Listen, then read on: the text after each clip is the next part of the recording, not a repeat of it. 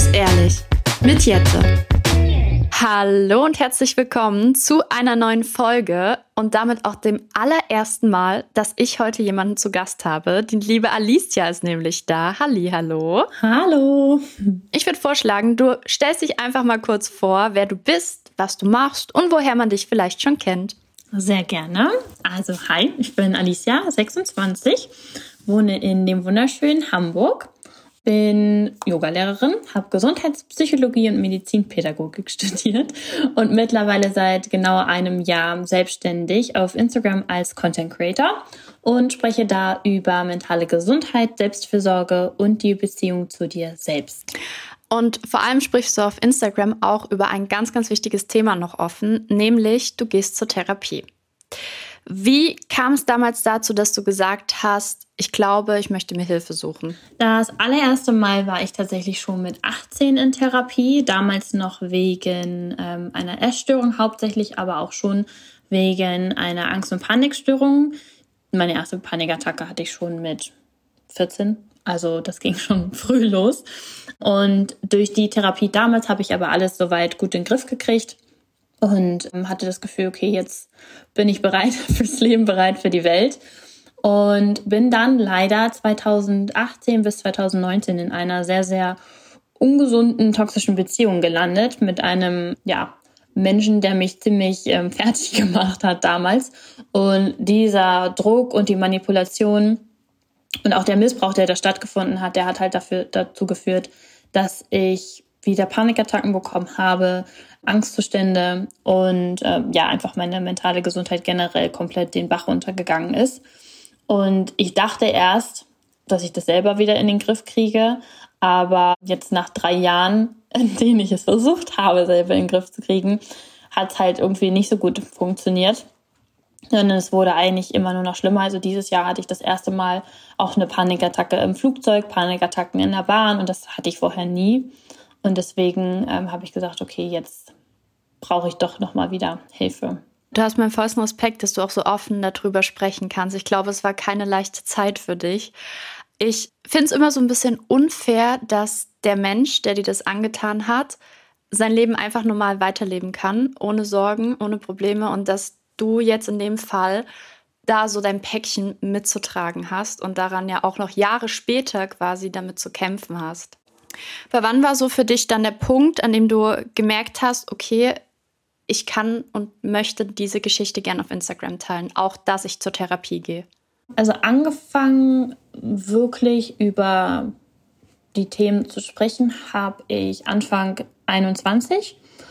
Mir war aber schon relativ schnell nach der Trennung klar, dass da eigentlich drüber gesprochen werden müsste und dass ich da auch gerne drüber sprechen würde, weil ich einfach gemerkt habe, wie wenig Informationen es zu diesem Thema gibt. Also hauptsächlich damals toxische Beziehungen.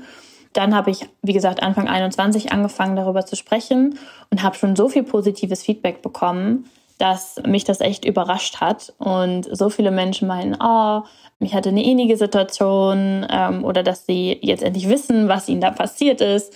Und das hat mich dann wieder bestärkt, dass ich gesagt habe, okay, anscheinend ist das nötig, dass darüber gesprochen wird. Und je mehr ich darüber gesprochen habe, je offener ich wurde, desto besser ging es auch tatsächlich mir mit meiner mentalen Gesundheit und mit meinen Herausforderungen, weil ich mich auch immer weniger dafür geschämt habe. Und desto besser war tatsächlich auch das, das Feedback. Ja, so kam das dann so Stückchen für Stückchen. Wahrscheinlich, weil du dich auch dann selber nicht mehr so allein damit gefühlt hast, weil auch du den Zuspruch bekommen hast, dass es auch anderen irgendwo so geht und auch andere Erfahrungen damit gemacht haben und man da selber dadurch auch nicht so alleine dasteht. Ja, das stimmt. Und weil du gerade angesprochen hast, das Thema Schamgefühl. Ich war auch selber früher in Therapie und bei mir war das damals noch so, das war ein absolutes Tabuthema. Also das war nichts, worüber man vor allem nicht auf Instagram oder Social Media gesprochen hat. Und man selber hat dann auch immer gedacht, okay, ich schäme mich dafür, dass ich da hingehen muss, weil da draußen gibt es Menschen, denen geht es viel schlechter als mir. Und wieso schaffe ich es nicht selber, mit meinem Problem klarzukommen? Du kennst das Gefühl, ja, hast du ja auch schon erzählt. Warum muss ich mir jetzt Hilfe suchen und was stimmt vielleicht auch nicht mit mir? Deswegen finde ich es so schön, dass dieses Thema jetzt mittlerweile 2022 auch auf Social Media immer mehr darüber gesprochen wird und immer mehr auch den Menschen gezeigt wird, das ist nichts Schlimmes, sich Hilfe zu suchen. Und es ist vollkommen okay, wenn man mit manchen Dingen einfach nicht alleine zurechtkommen. Und so wie man das selber empfindet, so muss das ein anderer nicht empfinden. Aber es geht darum, wie du dich fühlst und wie du zurechtkommst damit. Und wenn du dir Hilfe suchen möchtest, dann ist das überhaupt nichts Schlimmes. Und deswegen finde ich das so cool, dass du da auch offen darüber sprichst und sicherlich auch sehr viel Feedback dazu bekommst, oder? Ja, also ich kriege wirklich relativ viele Nachrichten, ähm, hauptsächlich von Mädels, die sagen, oh, wegen dir habe ich mich jetzt auch getraut, in Therapie zu gehen oder einen Therapieplatz zu suchen oder ähm, da einfach offener mit meiner Familie drüber zu sprechen, weil das fällt ja auch vielen schwer. Und ähm, das freut mich natürlich sehr. Das glaube ich. Es soll ja auch nicht dazu anregen, dass man dann selber sagt, okay, ich gehe jetzt öffentlich auf Social Media und sage, ich soll gehe in Therapie. Das ist ja gar nicht das Ziel davon, sondern dass man selber das zum einen, glaube ich, auch für sich akzeptiert und im Reinen damit ist und zum anderen eben auch mit seinen Liebsten, wenn man möchte, offener darüber sprechen kann. Aber hast du zu Beginn, hat sich das zu Beginn für dich komisch angefühlt, darüber zu sprechen? Hattest du Angst, dass es irgendwie auf negative Antworten stößt, gerade weil das ja auch bestimmt deine engen Kreise sehen können? Also ganz am Anfang, als ich angefangen habe, über meine vergangene toxische Beziehung zu sprechen, da hatte ich auf jeden Fall ein bisschen äh, Angst, hauptsächlich vor meinem damaligen oder vor meinem Ex-Freund und vor seinen Freunden, weil ich nicht wusste, ob die das sehen, wie die reagieren, ob ich da nachher noch Probleme kriege. Und ich hatte auch so ein bisschen Angst, dass ich vielleicht schief angeguckt werde von meinen Freunden und Bekannten, die meinen Ex-Freund halt auch kennen und persönlich ähm, kennengelernt haben ob es da vielleicht irgendwelche Leute die gibt, die sagen, ja, muss das jetzt sein und so.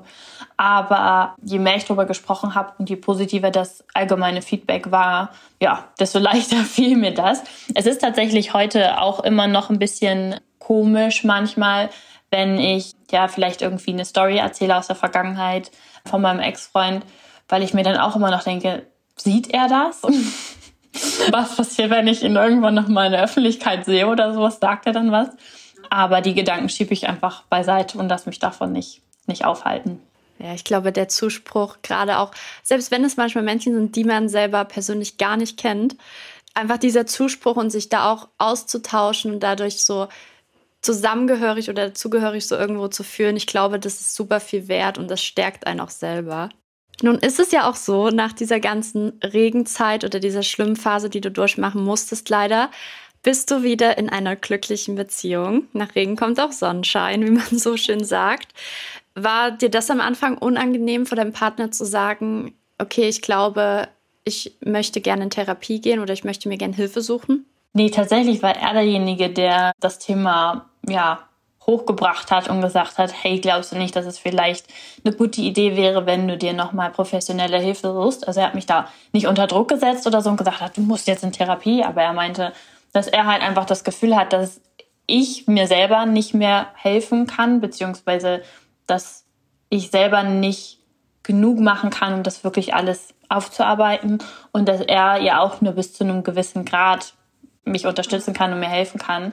Und dass man manchmal für manche Dinge einfach wirklich professionelle Hilfe braucht und deswegen war das ja eigentlich super, super einfach, mit ihm darüber zu sprechen. Und ähm, als ich dann endlich meinen Therapieplatz hatte, konnte ich dann natürlich auch das Ganze mit ihm zusammen dann zelebrieren und feiern. Das war sehr schön. Also da gab es Gott sei Dank keine Probleme. Ja, das klingt richtig schön. Vor allem, glaube ich, ist das auch neu für dich gewesen, dass Menschen, die dich lieben, eigentlich auch so reagieren können, da du ja so schlechte Erfahrungen in der vorherigen Beziehung auch gemacht hast und dann öffnest du dich jemand Neuen wieder und dann kommt so ein schönes Feedback und auch so eine erwachsene Reaktion, dass er auch selber das Gespräch sucht und dir dann sagt, hier, ich glaube, das ist richtig schön.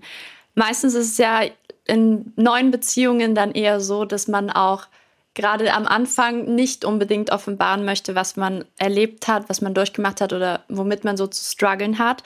Was würdest du jemandem raten, der Angst hat, offen mit dem Partner oder der Partnerin darüber zu sprechen, was in einem vorgeht oder man erlebt hat? Also ich glaube, dass das, wenn man wirklich mit jemandem zusammen ist, dem man auch vertraut, was natürlich eine Grundvoraussetzung sein sollte, sehr, sehr positiv für eine Beziehung ist, wenn man offen über seine Gefühle, Ängste und Sorgen spricht, weil man dadurch die einmal natürlich die Vertrauensbasis stärkt, aber auch die Kommunikation verbessert und verleichtert, weil wir müssen uns auch darüber im Klar sein, dass unser Partner vielleicht noch nie eine Panikattacke hatte. Der weiß vielleicht nicht, was eine Angststörung ist. Er weiß vielleicht nicht, was eine toxische Beziehung ist oder wie schlimm deine Beziehung wirklich war, in der du vorher warst. Oder dass du vielleicht eine Essstörung hast oder was es auch immer ist. Und der kann ja nur bis zu unserer Stirn schauen. Der weiß ja nicht, wie es wirklich in uns drin aussieht, vorgeht. Und das kann natürlich aber auch zu Konflikten führen, wenn wir halt nicht sagen, wie es uns wirklich geht und der Partner den Grund dafür nicht weiß, dann ist er vielleicht auch frustriert oder sauer oder so, weil er sagt, warum können wir denn nicht in Urlaub fliegen und du hast aber Angst, also vom Fliegen so.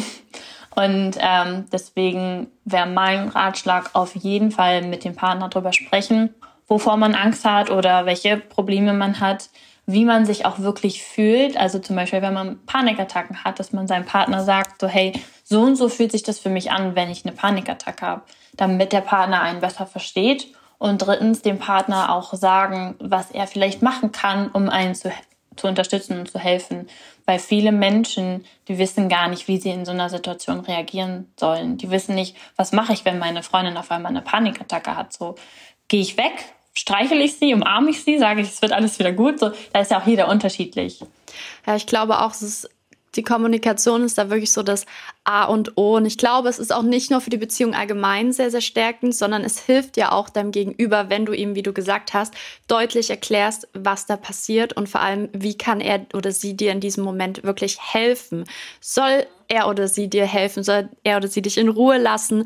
Dadurch hilft man auch dem Gegenüber zu verstehen, okay, wie kann ich jetzt nicht noch mehr ungewollten Druck auf dir ausüben in dem Moment. Ich kenne das auch bei meinen Panikattacken, sei es Familienmitglieder oder jetzt mein eigener Partner, dass wenn ich denen nicht sage, das passiert in mir und das könnt ihr in dem Moment tun, das würde mir wirklich helfen und das hilft mir gar nicht, dann ja, macht es das manchmal tatsächlich auch noch schlimmer. Also das hatte ich auch schon. Und ich finde auch, dadurch, der Partner oder die Partnerin möchte dir ja helfen und wenn man nachfragt als nicht betroffene Person quasi und nachfragt, wie kann ich dir helfen, vermittelt das zumindest bei mir auch das Gefühl, dass ich trotzdem verstanden werde und auch ernst genommen werde, weil nichts ist schlimmer in so einer Situation, als wenn man dann irgendwie belächelt wird oder dass es nicht wirklich für voll genommen wird. Ja, es gibt ja auch so klassische Aussagen wie, ach, du musst nur tief in den Bauch atmen oder du musst nur positiv denken oder so, die manchen Menschen dann vielleicht auch lieb gemeint als Ratschlag geben, aber das hilft dir halt überhaupt nicht, wenn du gerade in einer Panikattacke steckst. Aber jemand, der halt damit noch gar keine Berührungspunkte hat, glaubt vielleicht, dass das die beste Option ist, um zu helfen. Die wissen es nicht besser auch. Ja, und deswegen ist es wirklich wichtig, dass man den Menschen sagt, hey, pass auf, so und so kannst du mir helfen, wenn ich gerade mich so und so fühle. Das Gespräch ist vielleicht auch nicht immer leicht, aber es ist wirklich sehr, sehr wichtig auch für das Verständnis halt, weil nicht jeder sich hineinversetzen kann, was du selber durchmachst. Ja, und vor allen Dingen, wenn ich eins gelernt habe in meinem Leben, dann ist es, dass unangenehme Gespräche in Beziehungen extrem wichtig sind. Also wir müssen wirklich lernen, über unangenehme Themen zu sprechen, weil ansonsten, ja, holen sie einen irgendwann ein in der Beziehung und dann werden sie zu Problemen. Ja die stärken die Beziehung am Ende auch noch mehr. Egal, wie sehr man am Anfang denkt, dass es peinlich oder unangenehm für einen selber werden kann. Aber im Grunde stärken die einen dann nur noch mehr. Wenn du auf die ganzen letzten Jahre jetzt so zurückblickst, was du alles erlebt hast, was du alles auch durchmachen musstest, was würdest du da sagen, war dein größtes Learning?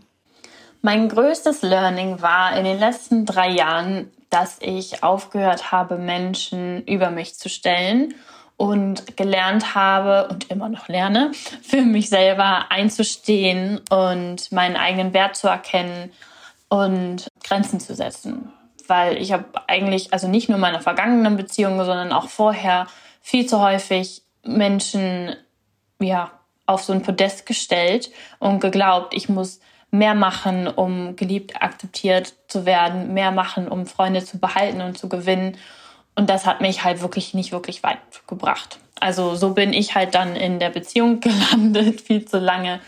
Und ich habe gemerkt, dass ich mir damit selber wehtue und vor allen Dingen auch schade. Und in dem Moment, in dem ich angefangen habe, mich damit auseinanderzusetzen, mir aber auch dem erstmal bewusst zu werden und ähm, gelernt habe und immer noch lerne, Grenzen zu setzen, da ist wirklich eine Menge passiert, auch in der Beziehung zu mir selber. Da hat sich einiges verbessert. ich glaube, so Selbstakzeptanz, das ist wirklich so etwas Wichtiges und auch zu lernen, dass man sich selber wirklich manchmal an erster Stelle stellen muss und seine eigenen Bedürfnisse und Empfindungen. Aber das ist in der Theorie immer so leicht gesagt. Und in der Praxis braucht man manchmal echt ein, zwei Schläge, die man leider, leider einstecken muss, bis man kapiert, okay, bis hierhin und nicht weiter. So war es ja sicherlich auch in deiner Beziehung. Da hat man bestimmt auch dir vorher schon gesagt, hier, pass auf, das ist ja. nicht so das, äh, was gerade sich gesund anhört, aber du brauchtest wahrscheinlich leider diesen einen Moment, wo du dann selber gesagt hast, okay, bis hierhin und jetzt aber nicht weiter, mir reicht es jetzt. Jetzt stehe ich für mich ein. Hast du Tipps, wie man vielleicht einen Therapieplatz finden kann? Also, jemand, der gar keine Ahnung hat, wo man vielleicht anrufen kann, wen man fragen kann, da würde ich auf jeden Fall empfehlen, vielleicht mal mit dem Hausarzt zu sprechen. Einfach mal zum Hausarzt zu gehen und sagen, hey, ich fühle mich so und so und so und so, ich habe die und die Symptome. Ich glaube, für mich wäre eine Psychotherapie eine gute Idee oder eine Option. Ich weiß aber gar nicht, wo ich da anfangen muss. Können Sie mir vielleicht helfen? Das wäre auf jeden Fall schon mal ein Schritt. Ansonsten ähm, auch gerne schon mal mit Familienmitgliedern oder Freunden drüber sprechen, weil man weiß ja nie, vielleicht hat einer davon schon mal eine Therapie gemacht oder kann einem zumindest helfen, weil, also über eine Sache muss man sich im Klaren sein, einen Therapieplatz zu finden, das geht nicht immer von heute auf morgen. Manchmal hat man Glück, aber die durchschnittliche Wartezeit liegt bei 22 Wochen in Deutschland.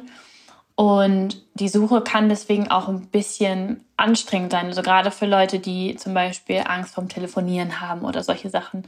Und da ist es wirklich viel wert, wenn man Familie oder Freunde hat, die einen einfach unterstützen und die dann sonst auch mal den Hörer in die Hand nehmen oder eine E-Mail für einen schreiben. Ansonsten habe ich meine Psychotherapeutin über die Website 116 117 gefunden. Das ist der Patientenservice. Da kann man auch anrufen, aber über die Website geht es auch ohne das Telefonieren. Und da gibt es so einen Bereich Arzttermin finden oder suchen, irgendwie sowas. Und da kann man tatsächlich auch Termine für Erstgespräche machen. Und die kriegt man auch wirklich für nächsten Tag. Also die Erstgesprächstermine. Das ist natürlich noch kein Therapieplatz, aber so kann man zumindest schon mal mehrere Psychotherapeuten kennenlernen, weil man sollte natürlich auch nur bei jemandem sein, wo man das Gefühl hat, okay, hier stimmt der Vibe, hier kann ich mich öffnen oder ich kann mir vorstellen, dass das ja gut klappen würde.